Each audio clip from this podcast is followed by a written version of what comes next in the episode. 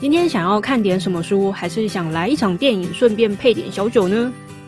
文理组伴读书童陪你们一起看书、看电影、喝小酒，说点废话，分享读后心得，欢迎光临月氏居酒屋陪你边喝边聊书哦。哦。我是今天的伴读小书童，叫 Jacky。Hello，大家好，我是 Magic。好吧，反正我今天喝茶，因为我今天觉得头有点晕，然后想说算了，不要不要喝酒好了。我昨天两点多才睡吧，然后今天早上六点多起来，所以想说还是暂时不要喝酒。等一下，两点多睡，六点多起来，你是老人吗？没有啊，就是所以就是因为这样，然后头有点痛。是六点自己起来，还是被闹钟叫醒的？六点自己起来，你醒来的时候，我刚睡而已。你太夸张了，你在干嘛？整理东西哦？对，我在我在房间里断舍离，也整理太久了吧？是有什么东西好整理了？就是觉得有一些东西都是积乐啊，就是弃之可惜。好啦，赶快丢一丢了啦。哦，哦什么？好酸的梅子哦，美酒不是都酸的吗？也有甜的啊，这个是偏很乌梅的感觉。这罐叫做冀州南高梅啤酒，五趴，它就是酸而已，没有什么特色，然后梅子也不浓，就是个梅子醋的感觉，所以酒味不明显。非常不明显啊。它的基酒是什么？啤酒。哎、不过如果是五趴的话，其实它酒精浓度不高，但所以你喝不出酒味也算正常啊，感觉就像在喝饮料吧。有气泡吗？一点点泡沫而已。哦，我这边好多酒，其实今天冰了一罐，就是台虎精酿的长岛冰啤。我原本想喝的，它好像九点九趴吧，但是因为就是今天脑袋不太好，想说算了，下次再喝吧。今天我们还是延续上一次的台湾西方文明初体验的内容啊。那但是今天的内容主要跟前两次不一样。我们第一次你还记得我们讲了什么吗？我就只记得我自己讲的，我都忘记你讲什么，怎么办？我好像老人哦。我们第一集不是介绍了一些就是日治时期的台湾遇上一些西方的文明的时候啊，所产生的一些文化冲击，包括什么巧克力啊，包括了咖啡厅啊，包括了图书馆等等的。那上礼拜你也介绍了传教士，玛雅各啊，然后巴克里，还有马街，哎呦不错哎我可是花了很多时间在查资料，自己还失忆，还得了。哦，不错不错不错。好，那我们今天一样是介绍在台湾西方文明处体验里面常常被提到的一些东西啦。其中一个比较大的家庭就是严家，但是这个严家跟台中严家不一样，台中严家很高调，一直高调到现在。可是这个严家比较不同，这个严家近期很低调，他也低调了好几十年了吧。这个基隆严家其实在台湾史上具有非常重要的地位。它是以开采金矿和煤矿起家的，被称为炭王金霸，是台湾早期的五大家族之一。那台湾早期五大家族是哪五大呢？哦，台北是林花园的林家，台中雾峰的林家，还有一个是鹿港吧，辜家，再来是高雄的陈家。但高雄陈家我不熟，虽然我是高雄人。诶、不错诶、看，诶、我上次还纠正你是五大家族，你讲成四大，我真是为高雄人就是抱不平一下，怎么可以忘记、欸？我真的我真的不认识高雄陈家没关系，我也不认识啊。哦，好吧，你这个假高雄人。但好像他他以前他以前好像是市长的样子。说起来，台湾有五大家族，几个家族确实是比较赫赫有名啊。说实在的，在《台湾西方文明史》这本书里面，我是觉得对严家没有什么，初体验我就记不起那个书名是什么啊。以前我大学有一门课，应该是社会科学的学门的课，就一个必选修，然后它的课名就叫做《台湾西方文明史》，然后我就是选那一堂课，哦真的假的？就是上课上的很开心。就台湾有五大家族，就是有几个家族确实是比较赫赫有名的，但我其实有点好奇，你为什么会选严家？因为我在这本《台湾西方文明初体验》啊，对于严家的印象实在是没有什么太深刻的记忆点，甚至你跟我说严家的时候，我想说三小哪个严家啊？啊，就是像你刚才讲的台湾五大家族嘛，其实大家对于板桥林家或雾峰林家都很熟悉了，家喻户晓，甚至百灵果或其他 podcast，我相信也介绍了非常多。那辜家呢，其实一直到现在都还在政治上有非常大的影响力啊。而且我会选基隆严家的其中一个原因是，我其实每次回基隆的时候，我都会去散步，可能吃完早餐我就跟我朋友去散步这样。那有一天去到呃，就是我们附近有个中正公园的一条小径，就看到有一个严家的类似宗祠之类的一个建筑物。其实我当初在看的时候，我搞不清楚它到底是什么。我想说，看起来应该就是可能有钱人家的家，或者是什么建筑物之类。灵骨塔啊？什么？有钱人家的灵骨塔？它看起来摆明就不是灵骨塔了。那总言之呢，我这件事情一直记得，因为其实我三不五时就会去中央公园。我们的基隆中央公园其实你要说它大，也算蛮大了。反正它就有很多小径，然后可能这几条小径都通往同个地方，但是你走在那个小径还蛮好玩的。那直到呢，就是在这本书里面我看到严家之后，我大概查了一下，哎，发现其实这个严家就是我上次去散步的那个严家的建筑物，所以我就觉得非常的有兴趣。再加上基隆有一个光荣家商，他以前就是严家的地，那我以前就是。幼稚园就曾经念过光荣家商，所以这也引发了我对他的一个兴趣。好理性的兴趣哦，原来不是为了要找干爹啊？当然不是啊，那人家都已经 掉了，你要找他。其实严家虽然他出名是在基隆啊，就是早期像呃瑞芳，就是现在的瑞芳，早期的基隆其实都是严家他比较知名的发源地。但其实严家在台的开台祖先呢，是在大肚溪从事就是石材石材的开采。那后来才到了基隆的八堵，然后去买了一些地，就是在十九世纪中期的时候，也就是现在四角亭的地方开采煤矿，奠定了他的正式地位这样子。那其实，在日治时期的时候啊，也就是十九世纪末，就一八九五年，那日本统治台湾的时候，那时候严家煤矿就被征收。其实。也能理解啦，因为其实一个国家如果新到一个地方，那包括了矿产这些东西都会纳入整个国家的统治。所以呢，当初严家煤矿啊都被征收了，台湾煤矿业被日本人当初有一个日本人叫藤田所掌握。那后来呢，台湾总督府他就发布了这个台湾矿业规则，他准许台湾人开采，可是矿的权利是日本的，台湾人就有开采的权利而已。那其实当年的九份矿区是以基隆山为界，我不知道你有没有去过基隆山？没有啊。说到瑞芳这件事情，哎，我不知道大家有没有在瑞芳的公路上附近闲晃过？那边有一个很有名的矿坑，叫做瑞芳蝙蝠洞，过去是采矿的，可是现在住了满坑满谷的蝙蝠，大约是上千万只。它是一种叫做东亚折翅蝠的蝙蝠，然后是亚热带地区最大的繁殖期所。它是一个山洞，对不对？靠近一个山洞，然后过去是海岸线，我印象中好像这样子。我没有实际去过，嗯，但差不多就是这样。它就是在沿海公路的旁边的一个很大的洞，但是目前就是废弃嘛，然后有栅栏挡着。据说以前是就是采矿采煤用的。我有时候绕去那边的话，我都会看到牌子上面写蝙蝠洞。啊，其实我不太知道它是什么蝙蝠，或者是确切位置在哪里。但我印象中，我有看到这个交通标志牌。那其实像我刚才讲的，当初的九份矿坑是以现在基隆山为界。那我曾经也去爬过基隆山啊，一边是藤田会社，一边就是田中长兵卫。那其实因为当年的治安不太好，所以就是瑞芳警察署的署长他就推荐了严云年。当时呢，严云年是巡查埔。那你知道巡查埔是什么吗？我不知道啊，看起来就像是类什么警察制度的某一个分支之类的。乍听之下，就是现在的基层远景啊，然后兼翻译这样啊，等于是非常基层的。对，那帮忙管治安，那他也帮助了藤田维持瑞芳一带的矿区的治安，因为他跟日本人关系还不错。那因此呢，日本人就将基隆山周边的煤田出租给严云年。严云年一开始引领整个矿业的发展，那这个小山头呢，就逐渐成为了就是可能三四万个人的一个不夜城。那包括了各式各样行业林立，促成了包括铁路啊，或者一些呃车车路的新建。当时听说九份有一个小香港之称，那你知道为什么九份会叫九份吗？你上次有问过我这件事情，然后我想着要去查。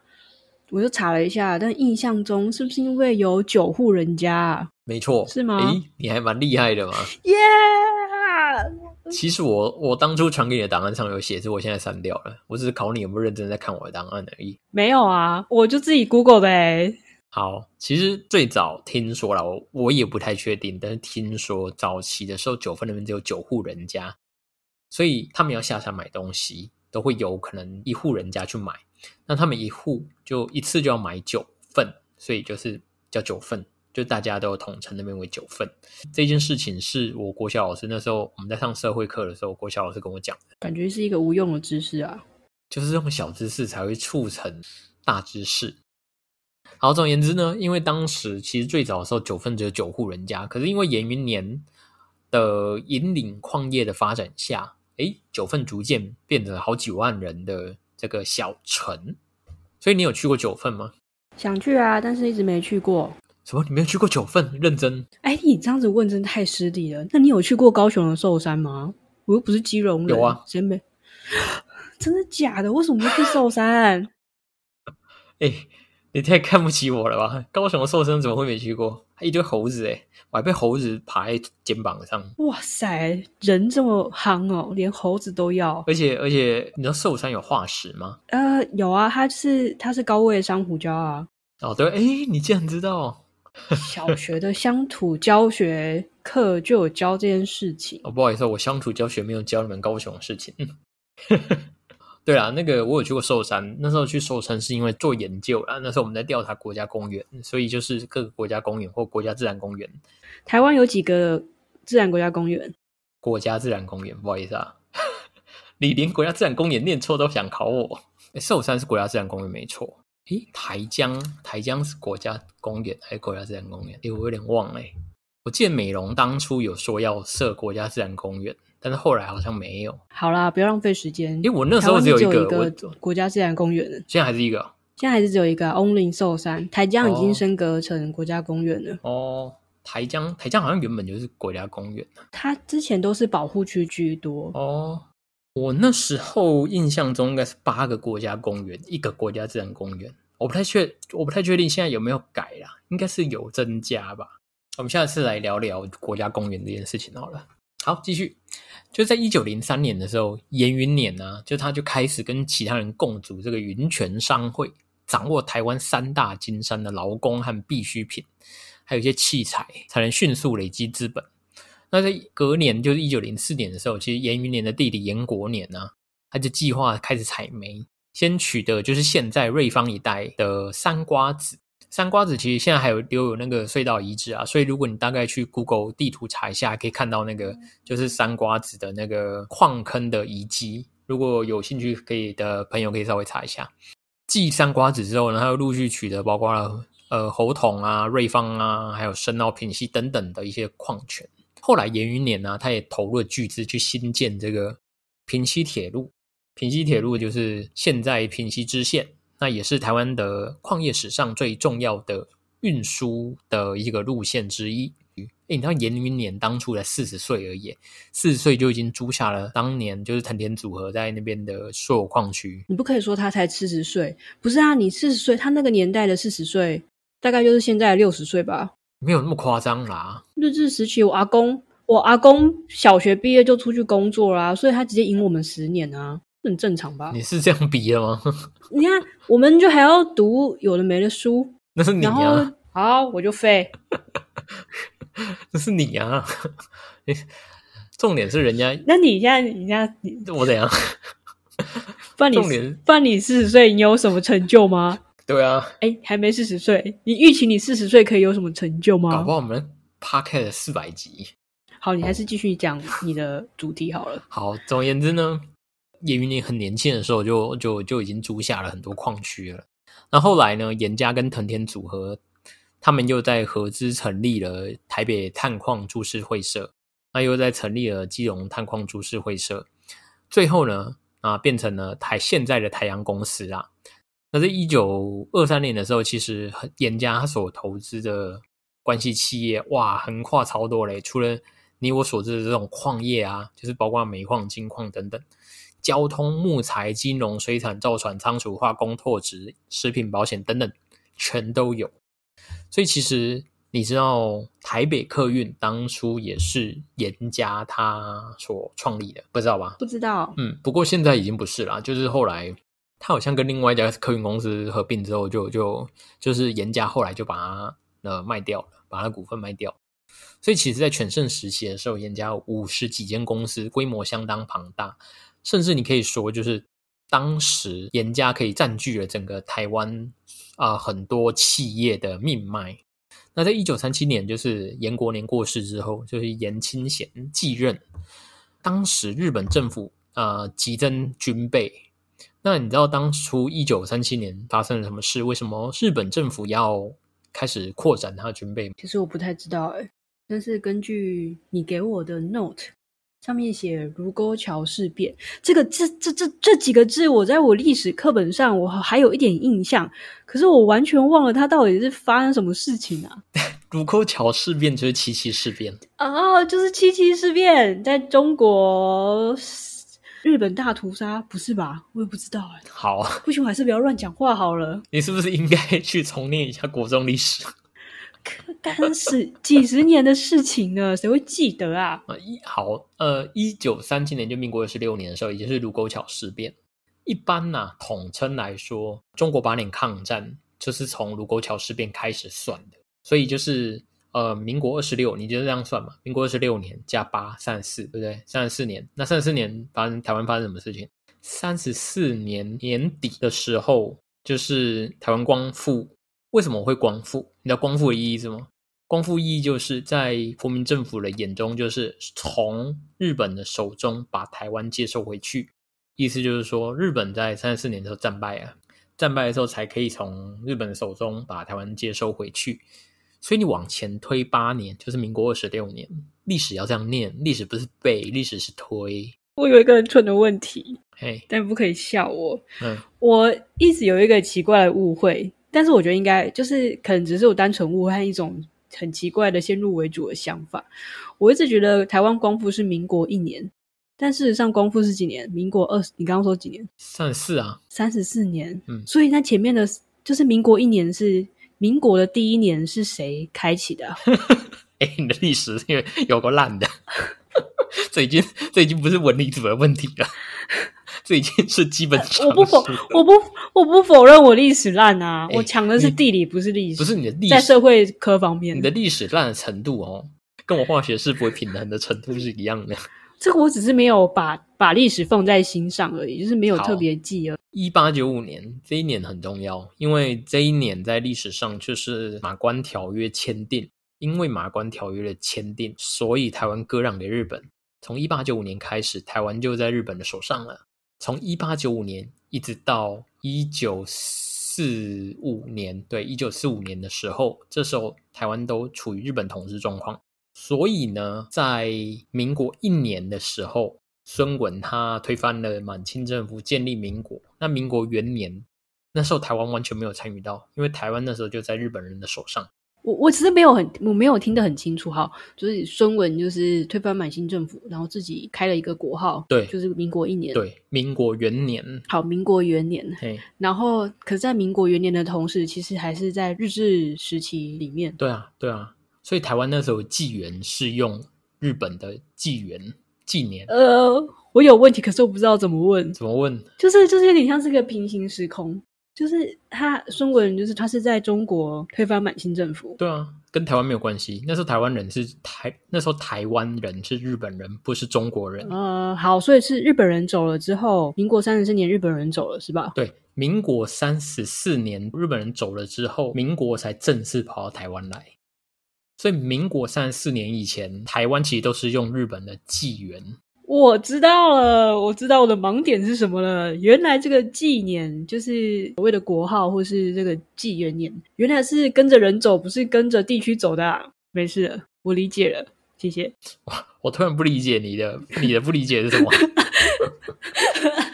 我我刚刚都在想的事情是，好，就是我们现在就是用中华民国年嘛，然后我就会想说，呃，理论上这样子，民国元年的时候就会是在台湾呐，但事实上，春文在中国推翻满清满清政府，直接开一个国号叫中华民国，但那时候当下并不在台湾。我对这一段的历史完全失忆耶！哎，这不是失忆啊，这推理就推得出来了。屁啦，谁知道他干嘛？说明他在夏威夷开创民国元年啊！不是，我跟你讲，有几个数字，其实大概记得，你就可以大概推前后的。你不要，你不要跟我讲有几个数字，我一点都不在意那种数字。八年抗战，八年抗战这个数字你记得吧？当然啦，八年抗战在中国，现在的中国共产党它不叫它八年抗战。我有记得八这个数字，但我不知道到底是哪一年。哦，不重要啊，因为你只要记得三十四年是台湾光复，那台湾光复往前推八年就是二十六年。那因为抗战，八年抗战是从卢沟桥事变开始的。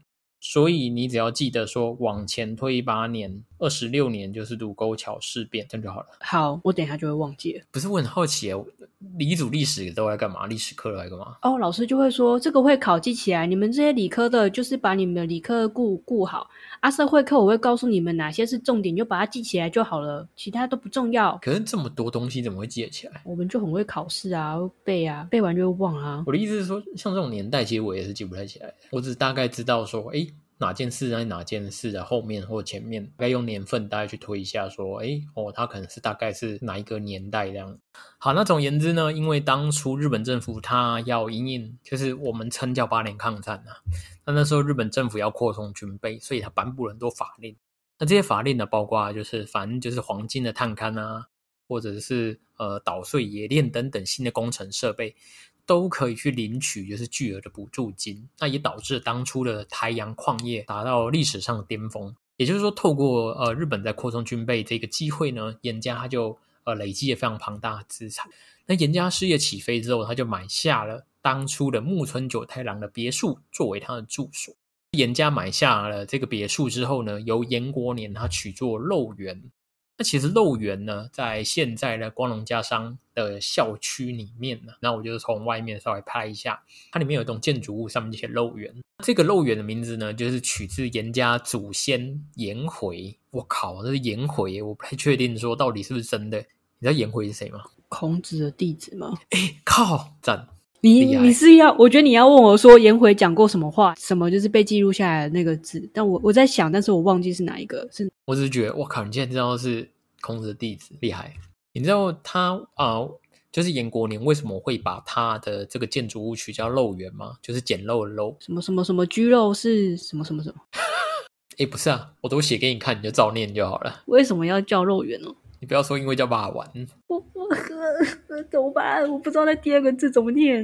来，我教你一单四一瓢饮。一单四是一单一单一单四没有检测一单四对一单四一单四，所以它是个破音字。对，好啦，来重重重接一下。你知道为什么它取叫肉圆吗？颜家就是来自于古老的古人，叫做颜回这位先生。那他有一句话就是说：“一单是一瓢饮。”居肉相，人不堪其扰，回也不改其乐，所以就直接简称肉圆。你就人不堪其忧啊！你就人不堪其忧。哎，看来五趴的美酒也是不行啊！不要逼我了，不要逼我了，拜托！这个不是我的擅长的部分。考药不就是不就照字念而已？你是有什么阅阅读障碍？喝了酒就有阅读障碍啊！反正呢。严家他们把颜回视为他们的祖先，那至于是不是真的他们的祖先，也不太确定。因为其实像这种很大家族，或者是比较有钱的家族，他们都会把一些古人，就是跟他们同姓的古人，视为是他们的祖先。就像其实有些姓李啊，李李家的那个祖先，在他们的族谱上都会写那个李世民。至于是不是真的李世民，不知道，因为其实你知道都过几千年了，谁知道是不是真的是？李世民是他的祖先。那总言之呢，反而他就取这个颜回的一个精神。那肉圆呢，就是在现今的光荣家商里面啦。那严家买下了之后呢，开始大肆的翻修跟新建一些楼宇，而且搬迁许多家族的成员还有宗祠到这个地方。那肉圆呢是以日式为主，那它也兼具了西式的风格，那规模非常的壮观，也开放。呃给一般的市民参观。哎，等一下，所以这边你刚刚讲到说开放给一般民众参观，是指在他那个时期的时候，他这个肉园是大家都可以去的意思。对，会固定开放一一些时段给一般的市民来参观，这样。哦，但到了现在就是被光荣家商圈在里面，所以就变成是私人的，不开放给一般民众，好可惜哦。其实最主要也是因为严家他很喜欢诗词啊、诗赋等等，所以其实当时啊，肉园成为了很多诗人他聚集的地方。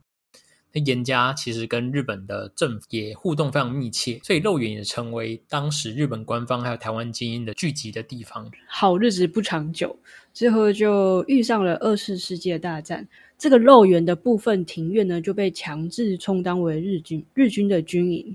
二战之后呢，又被国民政府认定为，因为它是日本人使用的建筑物，也就是被过去被当作为军营，所以被呃国民政府的国军接收，最后变成了眷村用地，也就是目前所称的建国新村。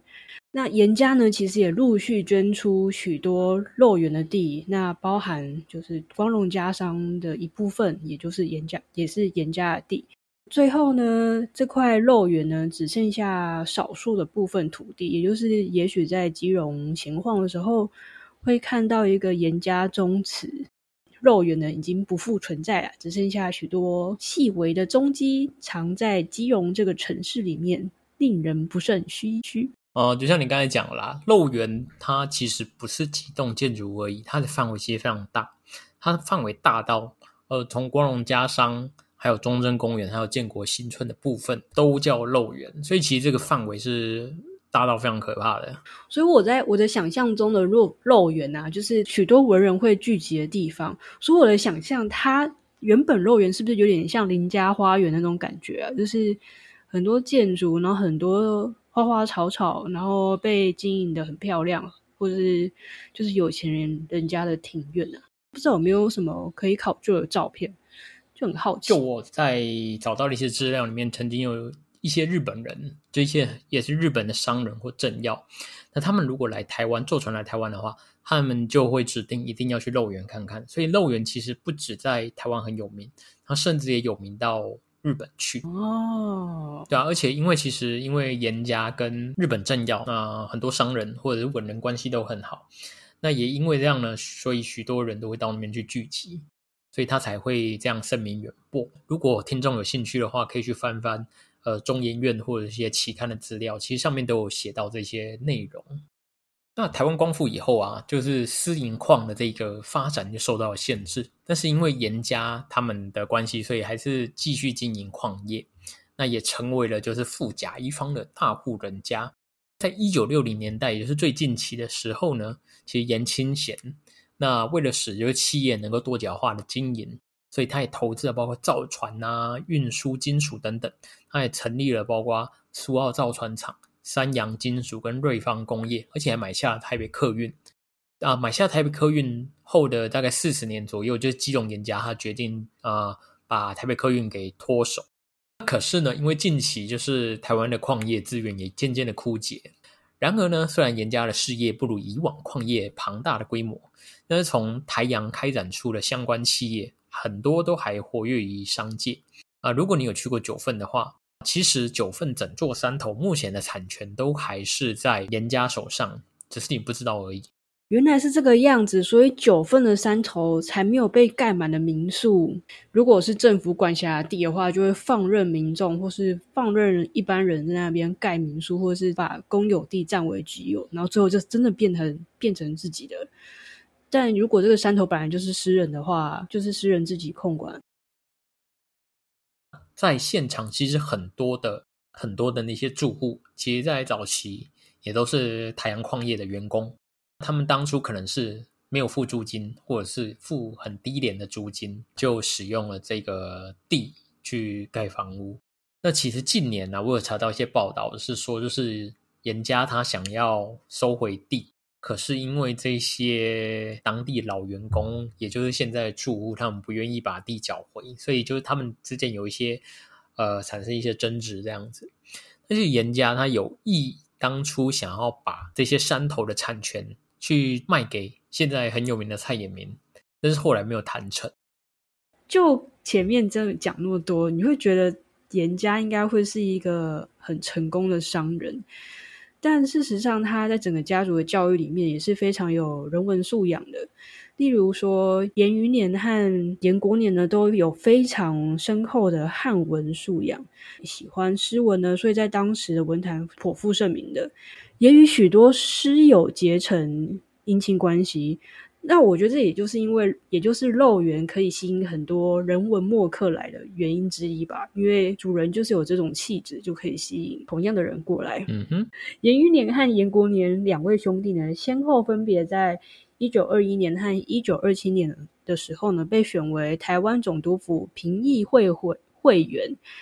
但其实台湾评议会的它的性质比较像咨询呐，就包括一些可能法律问题啊之类的，所以它其实没有实权。但是台湾人能够作为评议会的会员，已经是很不容易的。可以见得说，严云年跟严国年两位兄弟，他们在日治时期的地位其实已经跟一般台湾人不太一样了。其实他们也很强调，啊，要求要对台湾人实施义务教育的重要性。这一种观念其实就是台湾应该跟日本的本土平等，而非殖民地。所以其实这个想法呢，跟当初就是。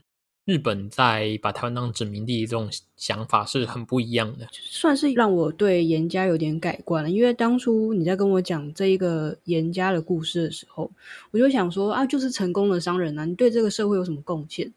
但说实在的，好像也是蛮多。毕竟有钱才有办法做一些其他事情，然后也可以看到一些不公不义的事情。如果他愿意的话，那甚至还可以影响整个执政或是整个政治结构之类的。也许啊，去改变这个政策。